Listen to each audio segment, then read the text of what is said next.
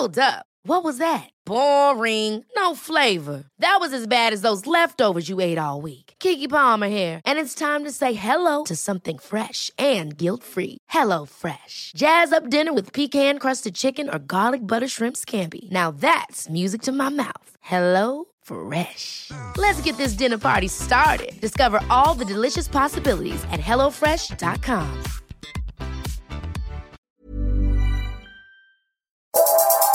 Cuando creíamos tener todas las respuestas, cambiaron las preguntas.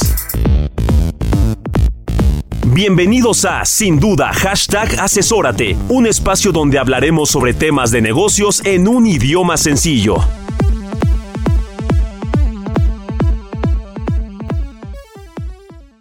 Hoy nuevamente en Sin Duda Hashtag Asesórate vamos a hablar temas de participación de los trabajadores respecto a las utilidades de las empresas desde un punto de vista fiscal con nuestro experto Asael Apolinar. Y después tenemos temas de cancelación de CFDIs, toda la problemática que se ha generado, pero no solamente problemas, principalmente soluciones, donde aquí en Sin Duda Hashtag Asesórate.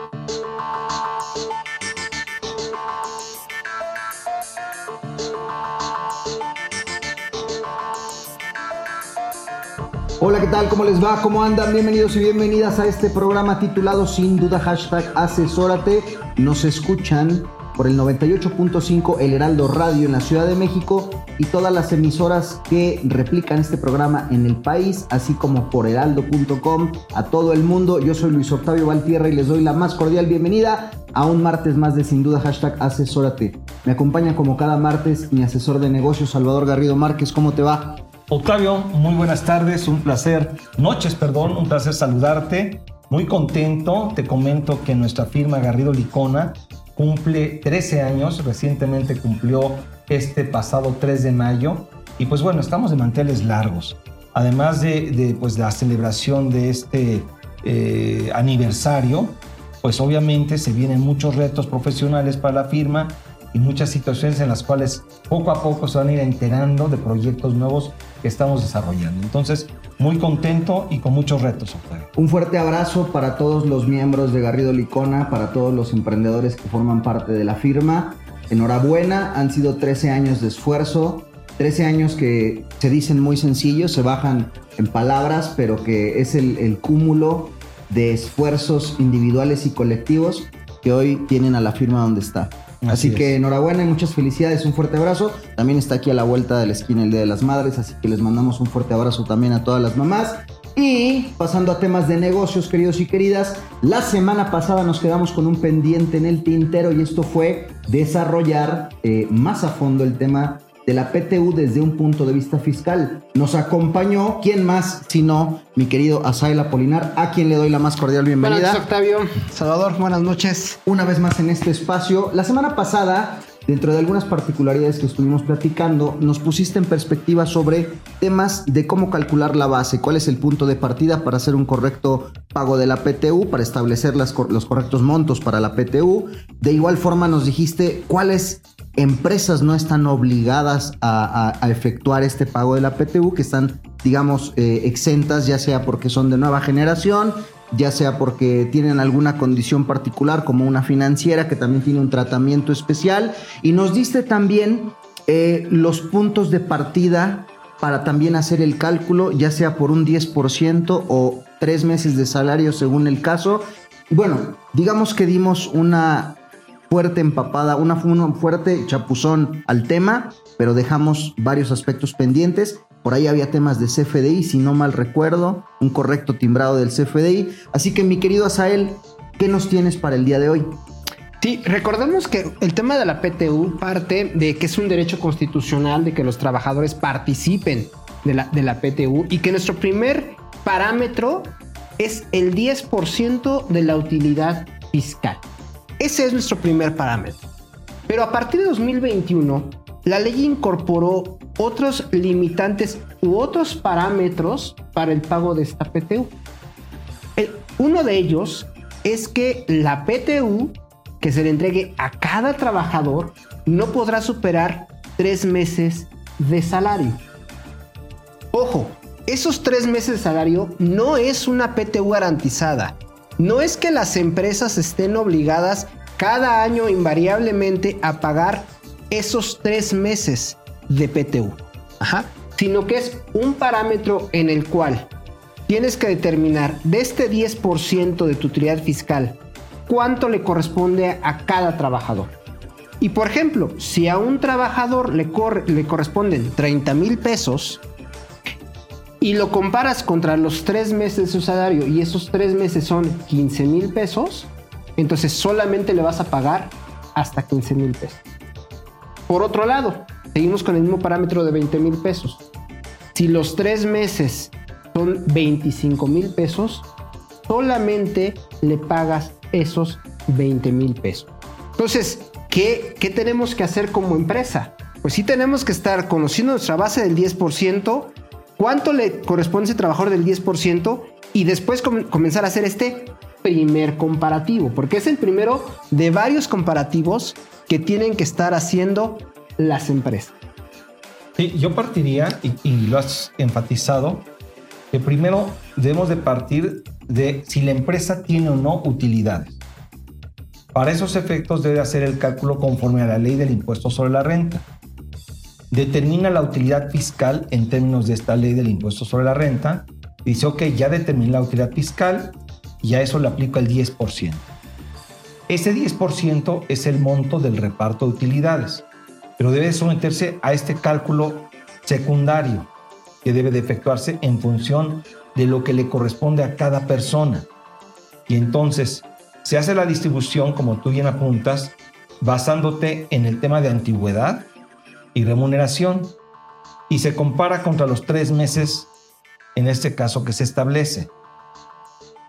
El tope va a ser hasta tres meses. Si tienes una cantidad del 10% mayor a estos tres meses, tú la limitas hasta tres meses. ¿Correcto? Así es. Si la cantidad que te da de PTU a pagar asignable a cada persona es menor el 10% a los tres meses, le pagas el 10%. Exactamente. O sea, es un parámetro, no es que te paguen forzosamente los tres meses o que el límite máximo sea tres meses. Sí, y esto puede cambiar inclusive, y es un tema indispensable de comunicación entre la empresa y los trabajadores, porque si tal vez el trabajador no estuvo durante todo el año fiscal, probablemente justamente por ello no reciba estos tres meses de salario, a diferencia de un compañero o compañera que sí estuvo durante todo el año y que entonces sí llegó al tope de los tres meses. Pero por eso es indispensable la comunicación que tengan las empresas con sus colaboradores para este tipo de temas. Bueno, y algo que también es importante inclusive es que dentro de la organización debe haber una comisión mixta que debe verificar el cálculo de este concepto y la asignación a cada trabajador. Y sobre esas bases, esta comisión mixta en la que participan los trabajadores debe entender y comunicar correctamente esta situación. E inclusive, en algunas ocasiones, hay involucramiento de sindicatos. Y es indispensable que también los sindicatos, las personas que representen a los mismos dentro de la organización, entiendan este concepto, porque ahí es donde viene el problema, un malentendimiento de los límites y del cálculo. Y, eso que comenta Salvador es importantísimo porque esta comisión mixta es la que finalmente va a emitir el documento donde empresas y trabajadores y sindicatos, si es el caso, están de acuerdo en todas las condiciones y parámetros, porque ahí justamente hay ciertos puntos en los cuales la ley no es precisa y es donde sindicato, empresa y trabajadores pueden caer en diversos debates. Hoy día estamos viendo que muchas empresas están platicando con el sindicato por una razón bien sencilla. ¿Qué sueldo tomo para la parametración de estos tres meses? ¿El sueldo que tiene el empleado hoy mayo que lo voy a pagar la PTU o el que tenía el 31 de diciembre de 2022? Porque recordemos que muchas empresas hacen ajuste de salarios en enero y hoy el salario probablemente es más alto que el que tenían el 31 de diciembre. Ahí la respuesta cuál es para determinar este límite es el salario que tenía el 31 de diciembre o el salario actual. Al del 31 de diciembre. Ok. A, estricto derecho. No obstante, sí sabemos que muchos sindicatos hoy día están poniendo sobre la mesa. Que es el del 31 de mayo. Que es el del 31 de mayo. Pues por eso las empresas tienen que estar listas porque esta comisión mixta no solamente le da el check al 10% de la utilidad fiscal, que pueden rebatirlo, sino también a lo que le va a tocar a cada trabajador de pago de PTU con estos primeros parámetros que estamos platicando. A ver, déjame pensar para tratarlo de poner en, en una perspectiva muy práctica. Imagínate que estamos dentro de una organización y que estamos analizando el tema del pago del impuesto, o perdón, del pago de la PTU. Primer paso es determinar el monto de la PTU. El primer paso es ¿cuál? Primer paso, determinar la utilidad fiscal de la empresa. Considerando lo que platicábamos la semana pasada. Oye, hay ciertas partidas no deducibles que sí puedes incorporar, no puedes meter efectos de PTUs de años pasados y con eso tienes utilidad fiscal. Digamos que en términos de la ley debemos determinar la, la utilidad fiscal, que es la base de la PTU. Así es. Segundo punto, multiplicar esa utilidad fiscal que en términos de la ley del impuesto a la renta se realiza por el 10%. Así es. Llegas a una PTU repartible, que es el 10% de la utilidad fiscal. Ahora, ¿cómo repartes esa PTU entre todo el personal? Después de eso haces un primer filtro. Ese primer filtro, ¿qué va a considerar? El salario del trabajador y los días trabajados. Ok. 50% se lo vas a dar en función de su salario, el otro 50% la PTU en función de los días trabajados. Entonces, esta PTU, en este caso que se determinó del 10%, se va a distribuir entre todo el personal en función de estos dos conceptos. Y se va a hacer una individualización del monto que le corresponde a ellos. Y, aquí, aquí en este primer filtro ya viene el primer reto. ¿Por qué? La parte del salario, por ejemplo, de este 50% de la PTU con base en el salario, para los trabajadores de confianza ya está topado. ¿Y a qué está topado? A un 20% más del salario del, sindical, del trabajador sindicalizado con, con el mayor salario. O sea, también dentro de este cálculo hay que tener fino y bien identificados algunas situaciones particulares. Exactamente. Pero en, en términos generales, digamos que es el 10%, se va a asignar en función de antigüedad y salario. Con estas Más que de situaciones, días antigüedad, laborados. días laborados días laborados y eh, salario. y salario. Perfecto. Ahora, ya de- sí. Perdón que los interrumpa, eh, justo vamos llegando a la primera pausa de este programa, así que quería así que ellos no se nos muevan, nosotros vamos a tomar un pequeño descanso, una breve pausa y regresamos después de este corte aquí a sin duda hashtag asesórate.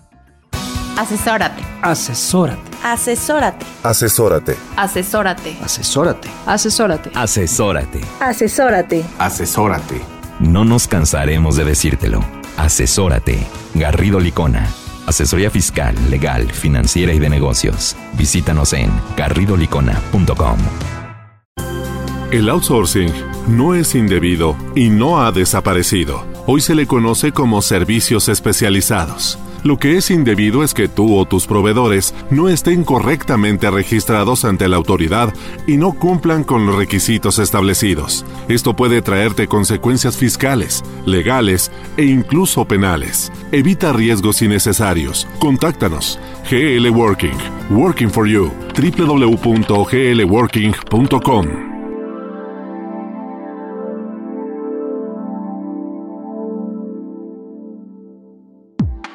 Bienvenidos de vuelta, sin duda, hashtag asesórate. Nos están escuchando por el 98.5 El Heraldo Radio en la Ciudad de México y todas las repetidoras a lo largo del país. Estamos platicando el día de hoy aquí con nuestro experto Asael Apolinar, eh, socio en Garrido Licona, eh, fiscalista por supuesto. El tratamiento fiscal de la PTU, eh, en el bloque anterior estábamos hablando de límites, acompañados por Salvador Garrido Márquez, quien más y no, nuestro asesor de negocios. Mi querido Asael, por favor, síguenos dando este paso a paso de qué debemos considerar para el correcto tratamiento de la PTU. Nos habíamos quedado en el punto donde al trabajador le vas a repartir o vas a determinar el monto a PTU de re- a repartirle a cada trabajador, considerando 50% de esa PTU con base en días trabajados, 50% con base en salario. Perfecto. Ahí haces como empresa una primera pausa. ¿Por qué? Porque eso no necesariamente es el monto que le vas a repartir. Ahí entran los siguientes límites que establece la ley que del el resultado de ese cálculo te da un monto. Ese es el monto que en principio será sujeto a repartir, pero lo tienes que formar en el siguiente procedimiento. Exactamente, el siguiente comparativo. Y ahí la Ley Federal del Trabajo nos da dos procedimientos que tenemos que hacer sí o sí. No, no puedo tomar uno o poner otro, no. Tengo que hacer los dos procedimientos. Uno, calcular el tope considerando tres meses de salario, Ok. que sé que platicamos hace un momento. O sea, ya tienes tu 10% individualizado en función de días trabajados y sueldo. Ese monto yo lo comparo contra los tres meses de sueldo Es en primera en instancia. primera instancia.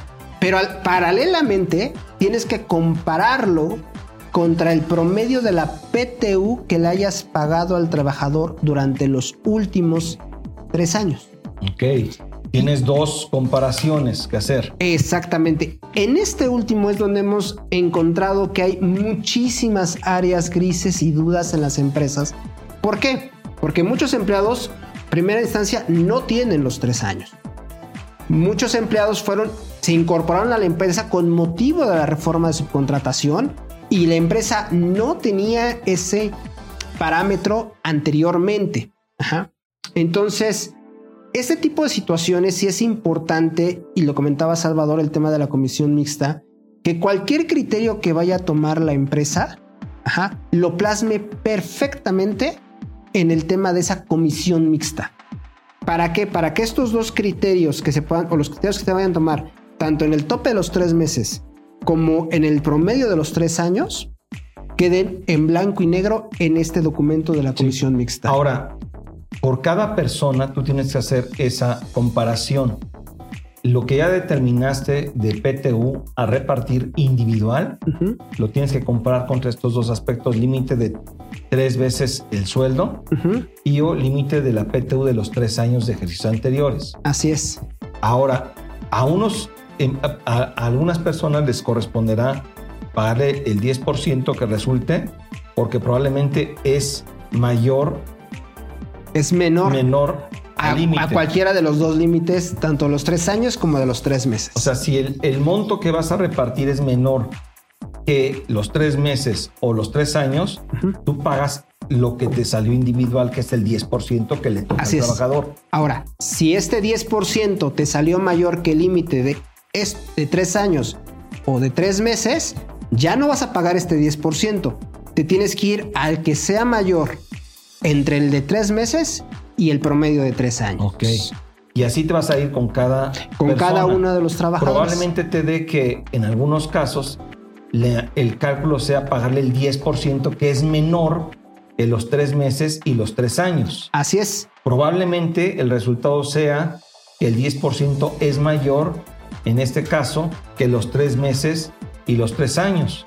Pero tú tomaste en este caso el mayor que es los tres años. Los tres O sea, a años. una persona le pudiste haber pagado el 10%, a otra los tres años y, Y a otro otra los tres meses. tres meses. Así es. Tienes que hacerlo persona por persona ese cálculo. Así es. Y ahí es donde hay muchas dudas porque todo mundo quisiera más bien es el Un pago el a destajo. un pago así, ah, bueno, A me destajo el y 10% parejo, y ya agarro parejo. O los tres meses y agarro parejo. O los tres años y agarro parejo. Es correcto. Es correcto.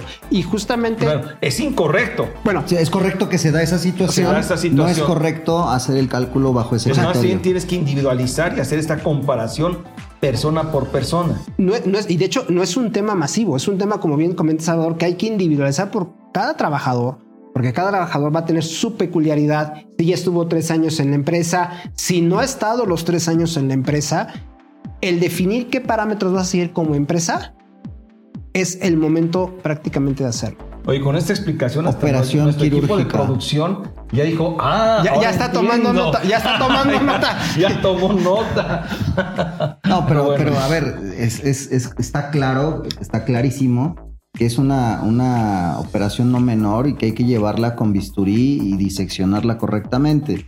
Inclusive me imagino que el factor si hubo o no utilidades también te juega. De pronto hay un escenario en el que este año no tuviste ese parámetro, pues también tendrás que hacer o considerar esa variable. No, fíjate, eso es curi- cu- curioso, porque si de- no hubo utilidad fiscal, ahí No paras el cálculo. Ok. Ahí se paró el cálculo. Eh, pero ese es un buen punto, porque también hay una situación en donde muchas empresas, oye, no, pues es que me toca PTU, porque la ley dice que son tres meses de sueldo. No. La PTU se paga sí, solo sí, hubo utilidad. Hubo utilidades. Si no hay utilidad, ya olvídate todo lo demás. Yo creo que ahí las empresas sí tienen que tener mucho cuidado. Hay muchas empresas que dicen, ah, bueno, este fue un año malo, pero no quiero castigar a mis trabajadores, quiero darles algo. Bueno, eso no es PTU. En primera instancia es bien importante, no es PTU.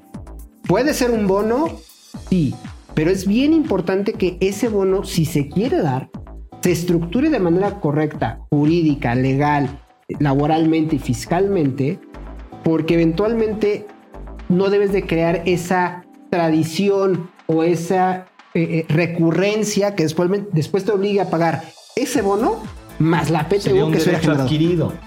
Y entonces, al ser un derecho adquirido, los, eh, en este caso, trabajadores, las personas que participan en la organización, te lo pueden exigir en cualquier momento. En el siguiente año, aun y cuando tú no tengas recursos, ellos te van a pedir que les pagues ese bono porque ya Lo consideraste, claro. Lo consideran como un derecho. Y es parte de lo que Como una muchos costumbre. sindicatos, una Usos costumbre, los sindicatos dicen, oye, no, pues es que tú me diste el año pasado y ahora me das también. Pues sí, pero el año pasado fue una gratificación extraordinaria, una compensación extraordinaria, y eso es lo que hay que dejar bien claro, que este es un pago extraordinario y por única y exclusiva ocasión. Y darle la correspondiente materialidad. Exacto. Porque para colmo, le pueden llamar dentro del CFDI, que vamos a verlo más adelante, pues, compensación PTU. No es una compensación PTU, es una gratificación extraordinaria. Bono extraordinario. Bono extraordinario, llámale como quieras, pero no es PTU. Es lo que, en este caso, porque también tiene un tratamiento fiscal distinto. Así es, ¿no? Y tiene, y tiene parámetros de exención distinto de efectos de impuesto a la renta, por eso hay que darle la naturaleza que es.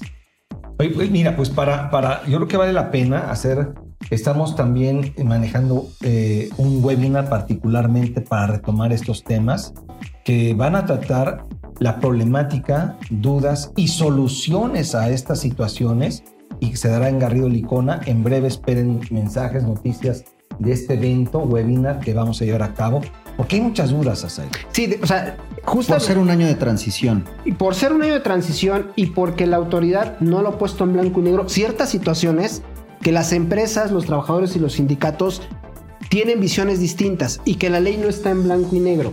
Entonces, sí es importante justamente que las empresas puedan definir estos criterios conjuntamente con sus colaboradores y si tienen un sindicato con el sindicato para que sea el parámetro de hoy hacia adelante. De acuerdo. Así es. Pues vamos, digo, creo que todavía nos quedan algunos minutos. Eh, no sé Yo, si. yo- yo creo que, perdón, eh, Octavio, algo importante para las empresas justamente de cara al dictamen fiscal que está por presentarse el 15 de mayo. Si hay un ajuste en la utilidad fiscal vía ese dictamen y fuiste muy proactivo y pagaste la PTU el primero de mayo, sí implica un reproceso, revisar todo esto que platicamos hace un momento, porque si tu utilidad fiscal es mayor con motivo de esta declaración complementaria del dictamen fiscal, vas a tener que estar repartiendo probablemente más PTU. No se sabe. Porque dice, ah, no, es que yo ya repartí todos los topes y ya no hay más que repartir. Está Oye, bien. y ahí, ahí también puede haber un tema. Si tú ya pagaste PTU y resulta que conforme al nuevo cálculo en el dictamen fiscal te da un monto menor, entonces la PTU que tú pagaste Ya no es PTU. ya no es PTU, la hay una diferencia. Exactamente. Y eso puede eh, implicar reprocesos de CFDIs para colocar el monto correcto de PTU versus lo que pues ya ha pagado es un mono y difícilmente te lo van a regresar. Y son detalles que día a día se viven y que en muchas ocasiones no se reflexionan. Y que al calor de la operación, vamos, en el día a día van surgiendo. Pasan y- por alto. Y pasan por alto. Y la operación te lleva a aplicar soluciones prácticas que no son del todo De correctas. acuerdo, y que pueden perjudicar a tu negocio. Ya lo escucharon, queridos y queridas Radio Escucha del 98.5 El Heraldo Radio. En este programa de todos los martes titulado Sin duda hashtag asesórate, estuvo con nosotros Asael Apolinar, socio en Garrido Licona, contándonos todos estos detalles sobre el correcto tratamiento fiscal de la PTU. No se pierdan el webinar de Garrido Licona próximamente. No estoy seguro la fecha, pero seguramente la repetiremos en este mismo programa más adelante. Así que mi querido Asael, Muchas gracias, Octavio. Salvador, como siempre un placer. Ustedes no se muevan del 98.5 que ya regresamos después de esta breve pausa aquí a Sin Duda, hashtag asesorate.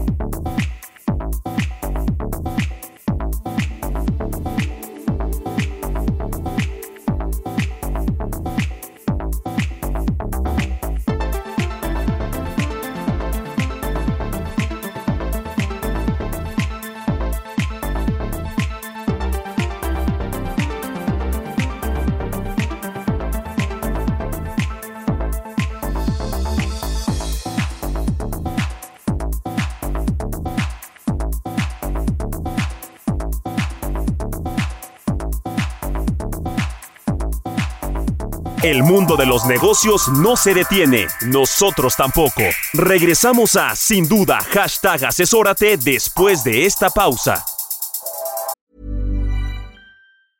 Ever catch yourself eating the same flavorless dinner three days in a row? Dreaming of something better? Well, HelloFresh is your guilt-free dream come true, baby. It's me, Kiki Palmer. Let's wake up those taste buds with hot, juicy pecan-crusted chicken or garlic butter shrimp scampi. Mm. Hello Fresh. Stop dreaming of all the delicious possibilities and dig in at HelloFresh.com. Let's get this dinner party started. I'm Sandra, and I'm just the professional your small business was looking for. But you didn't hire me because you didn't use LinkedIn jobs. LinkedIn has professionals you can't find anywhere else, including those who aren't actively looking for a new job but might be open to the perfect role, like me. In a given month, over 70% of LinkedIn users don't visit other leading job sites. So if you're not looking on LinkedIn, you'll miss out on great candidates like Sandra. Start hiring professionals like a professional. Post your free job on linkedin.com/achieve today. Estamos de regreso en Sin Duda, hashtag asesórate, con el análisis de los temas empresariales que afectan a tu negocio.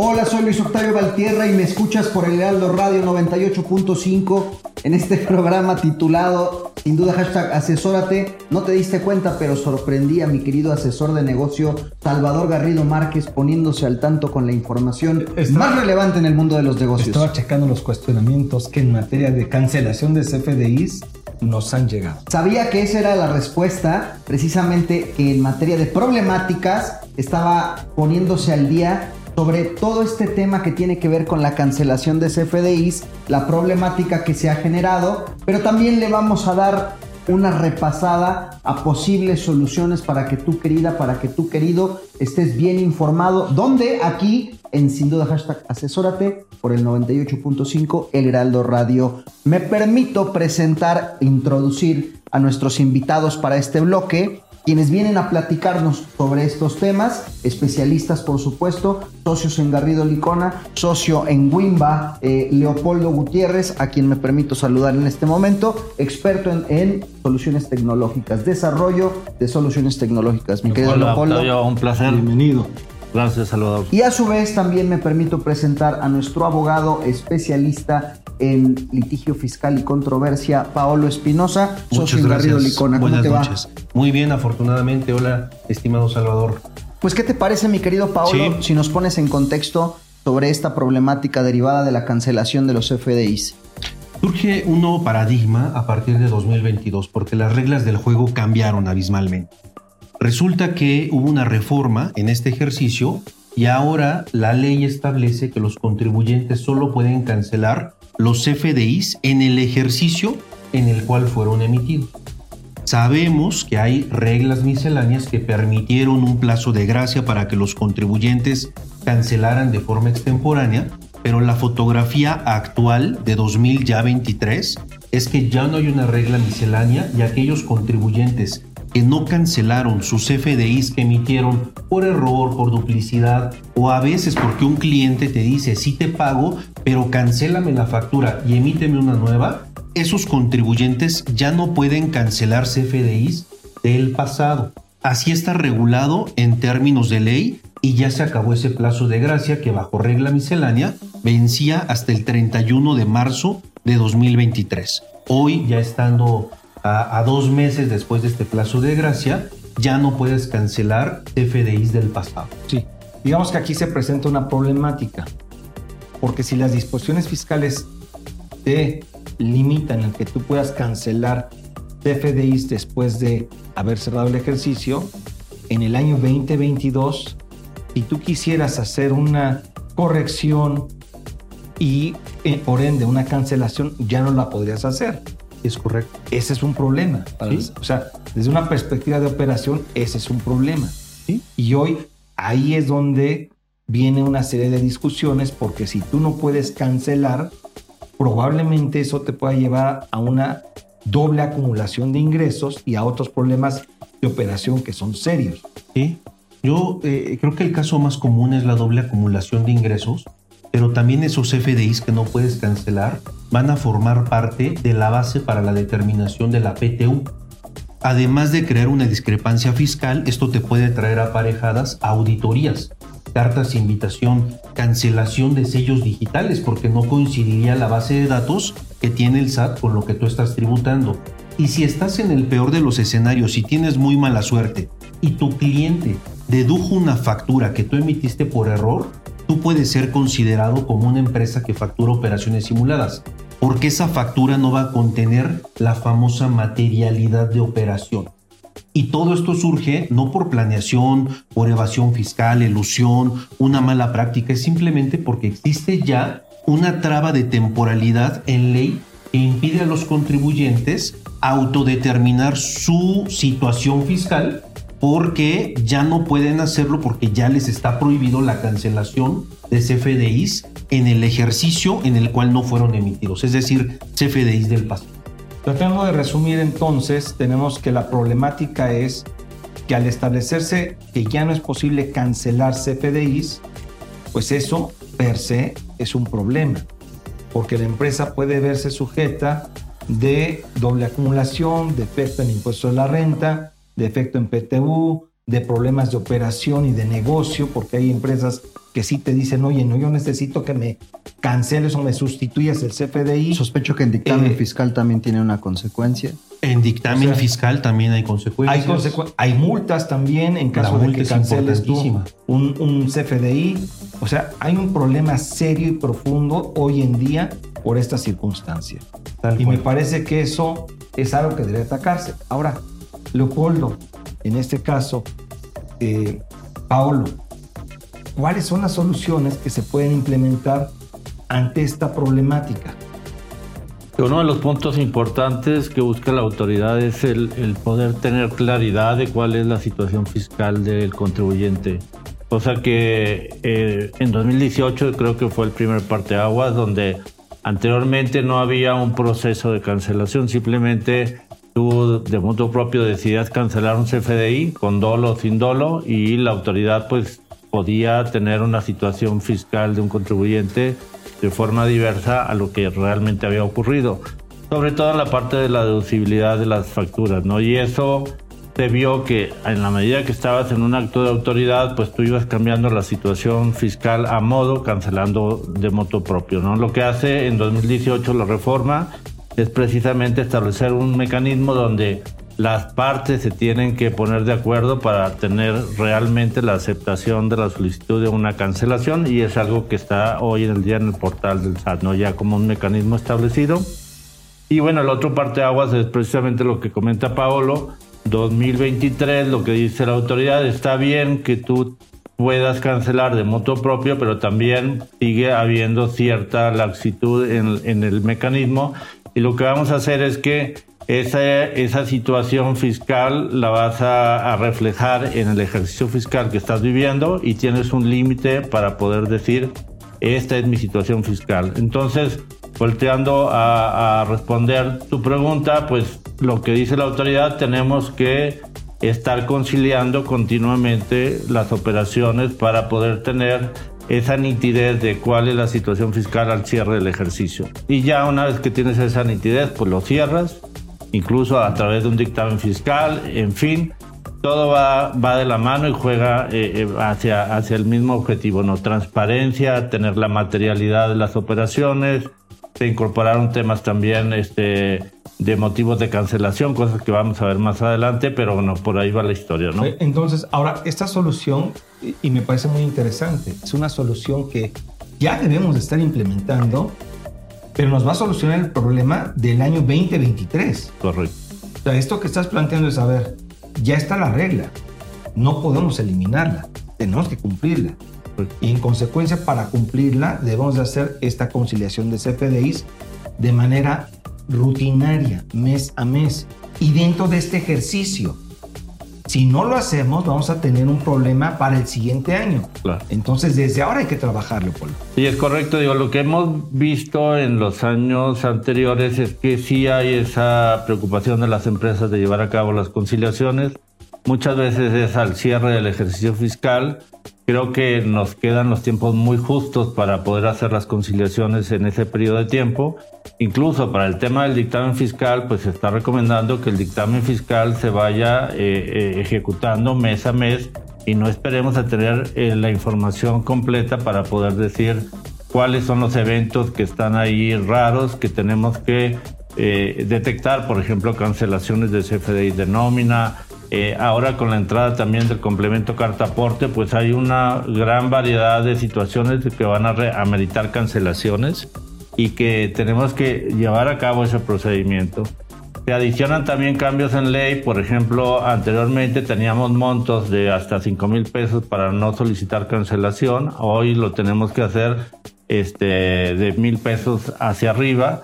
Igualmente anteriormente eran 72 horas, era un plazo largo, ahora se, se reduce a 24 horas.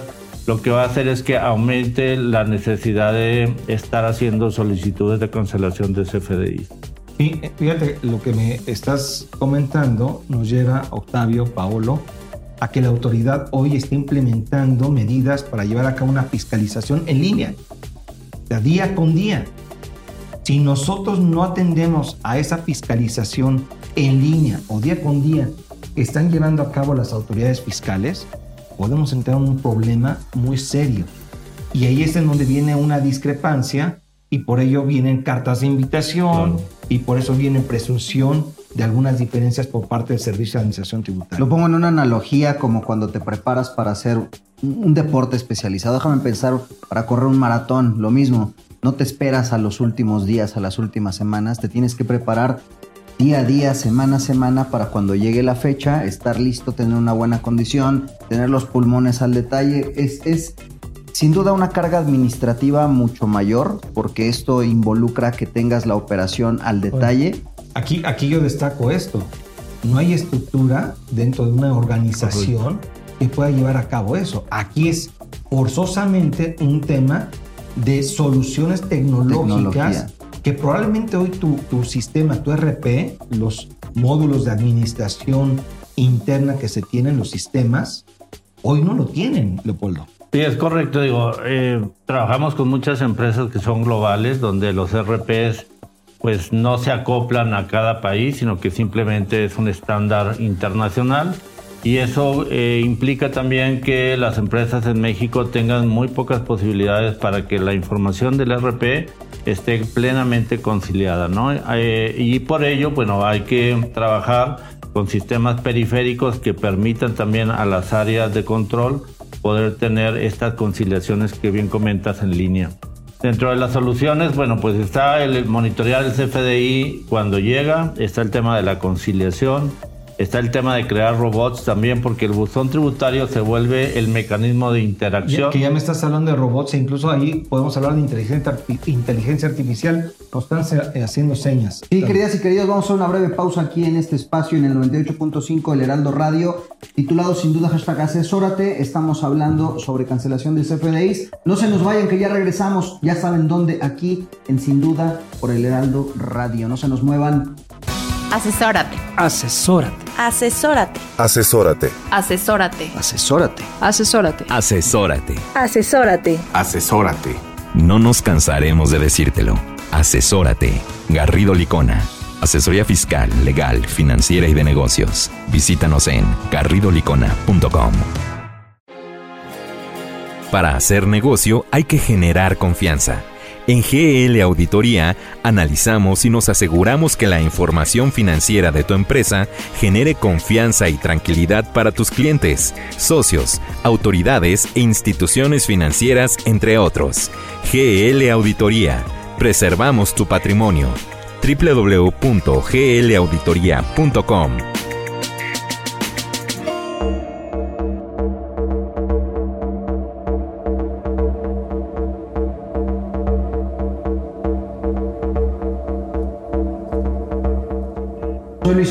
Valtierra y me estás escuchando por el 98.5 El Heraldo Radio. Estamos de regreso en este espacio titulado Sin duda hashtag Asesórate, donde están platicando nuestros, nuestros expertos, especialistas, Leopoldo Gutiérrez y Paolo Espinosa, así como Salvador Garrido Márquez, asesor de negocio, sobre la problemática respecto a la cancelación de CFDIs. Recientemente, mi querido Leopoldo, nos estabas platicando de cómo después de un comentario de Salvador que esto se está volviendo una fiscalización en línea y constante, eh, la problemática del día a día del empresario, ¿Qué, aspectos se está considerando y qué está dejando pasar por alto y cómo los debe de atender a partir del desarrollo de soluciones tecnológicas. Leopoldo Gutiérrez. Pues básicamente digo, lo que recomendamos a, a, nivel de solución tecnológica es tener un validador en línea de las facturas que se están recibiendo, pero igualmente digo, eh, es un juego de dos partes, tanto los FDIs que recibe, la factura que recibe la empresa, como la factura que emite.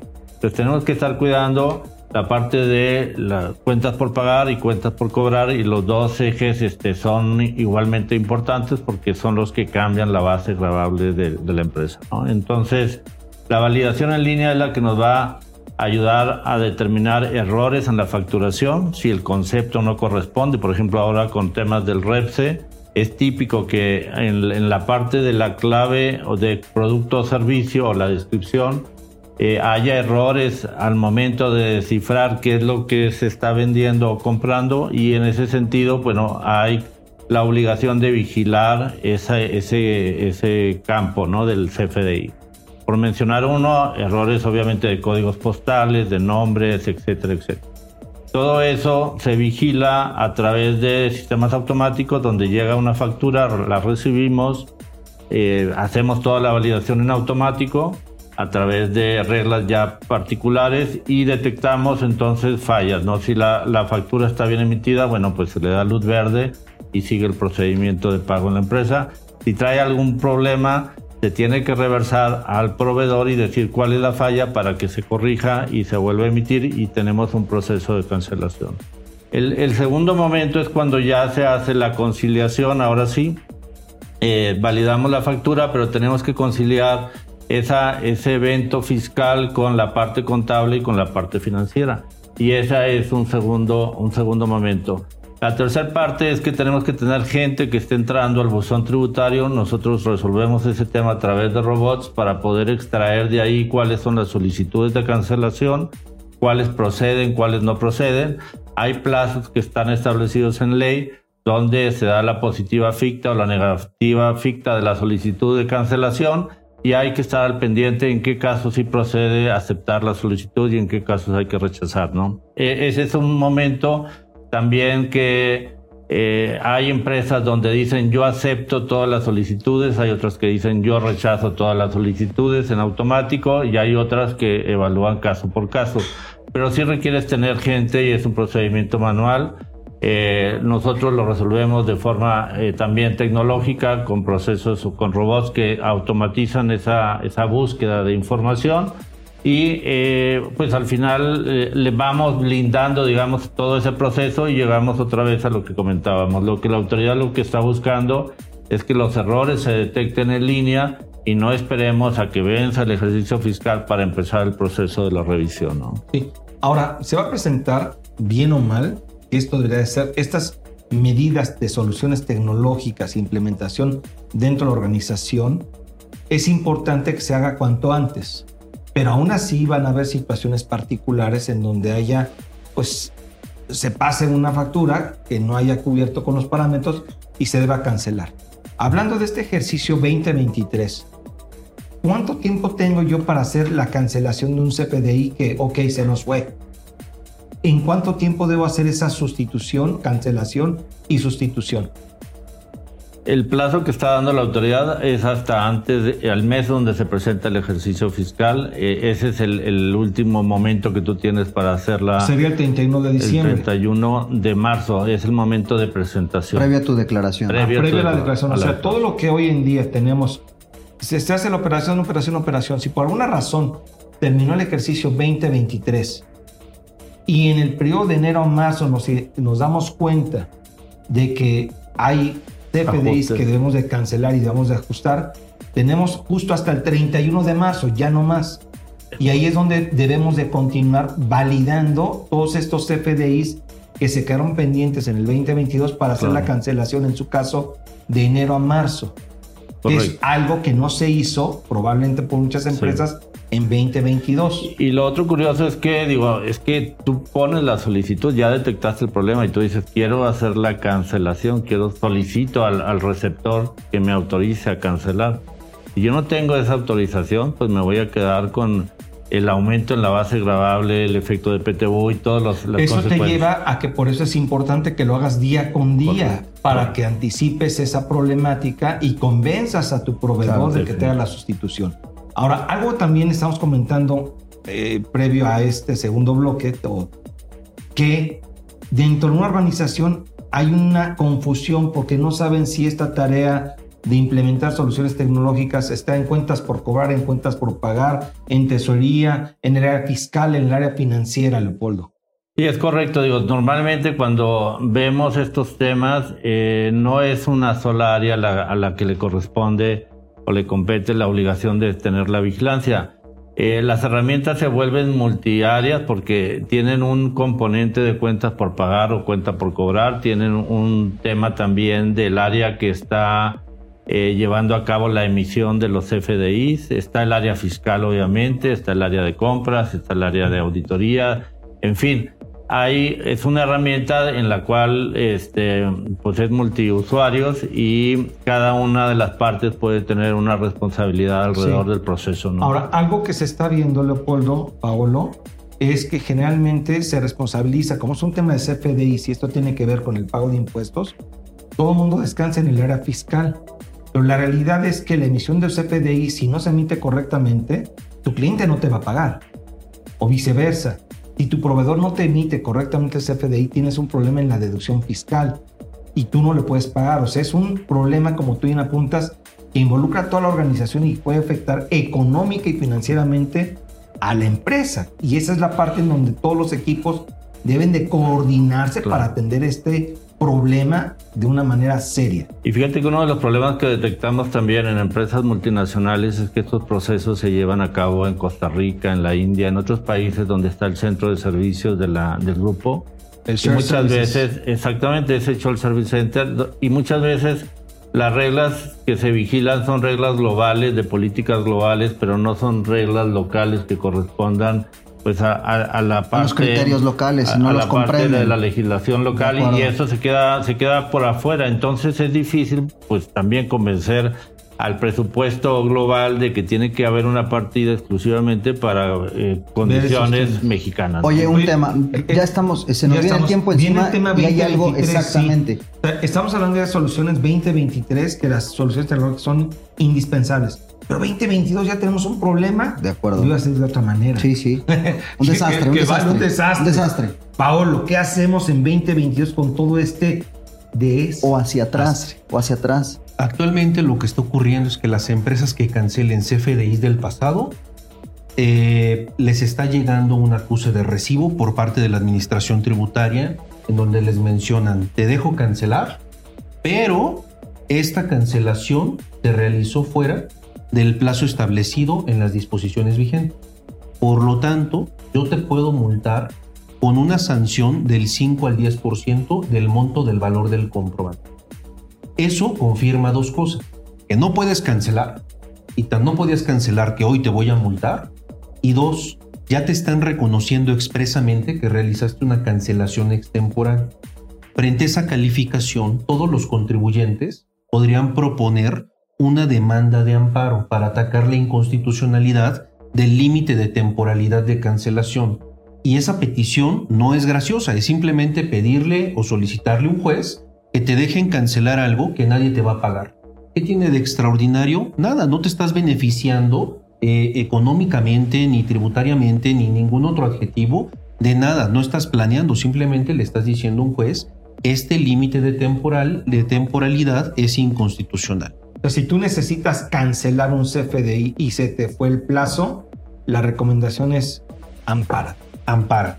Pero hay que tener mucho cuidado y mucha comunicación con las empresas y las empresas con sus asesores, porque a partir de que reciban esos primeros acuses, en donde el SAT emite prácticamente una amenaza o casi advertencia de la multa, tenemos 15 días para presentar una demanda de amparo. Y hay que ver caso por caso cuál es la circunstancia particular de cada empresa para proponer esta demanda de amparo.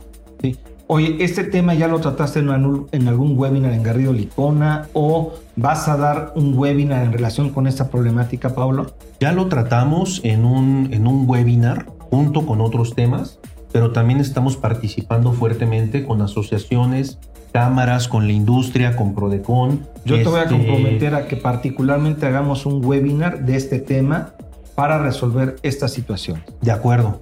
Y bueno, Más sobre esas puesto. bases, queridas y queridos, se nos vino el tiempo encima. Eh, nos despedimos esta semana, este martes, de sin duda hashtag asesórate por el 98.5 El Heraldo Radio. Sin embargo, prometemos estar acá la próxima semana con más temas de interés, más temas de negocio. Agradecemos, ¿Prometemos o amenazamos? amenazamos a Leopoldo Gutiérrez, socio Gracias, en. Wimba, a mi querido Pablo Espinosa, socio en Gracias. Garrido Licona, Salvador Garrido Márquez. Gracias. Un placer. Soy Luis Octavio Valtierra. Nos escuchamos la próxima semana. Se quedan aquí en el 98.5 El Heraldo Radio. Chao, bye.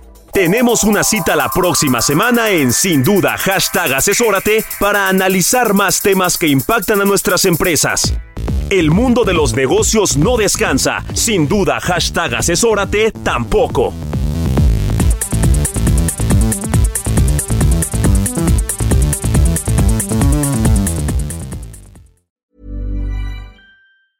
Ever catch yourself eating the same flavorless dinner three days in a row? Dreaming of something better? Well, HelloFresh is your guilt free dream come true, baby. It's me, Gigi Palmer. Let's wake up those taste buds with hot, juicy pecan crusted chicken or garlic butter shrimp scampi. Mm. Hello Fresh. Stop dreaming of all the delicious possibilities and dig in at HelloFresh.com. Let's get this dinner party started.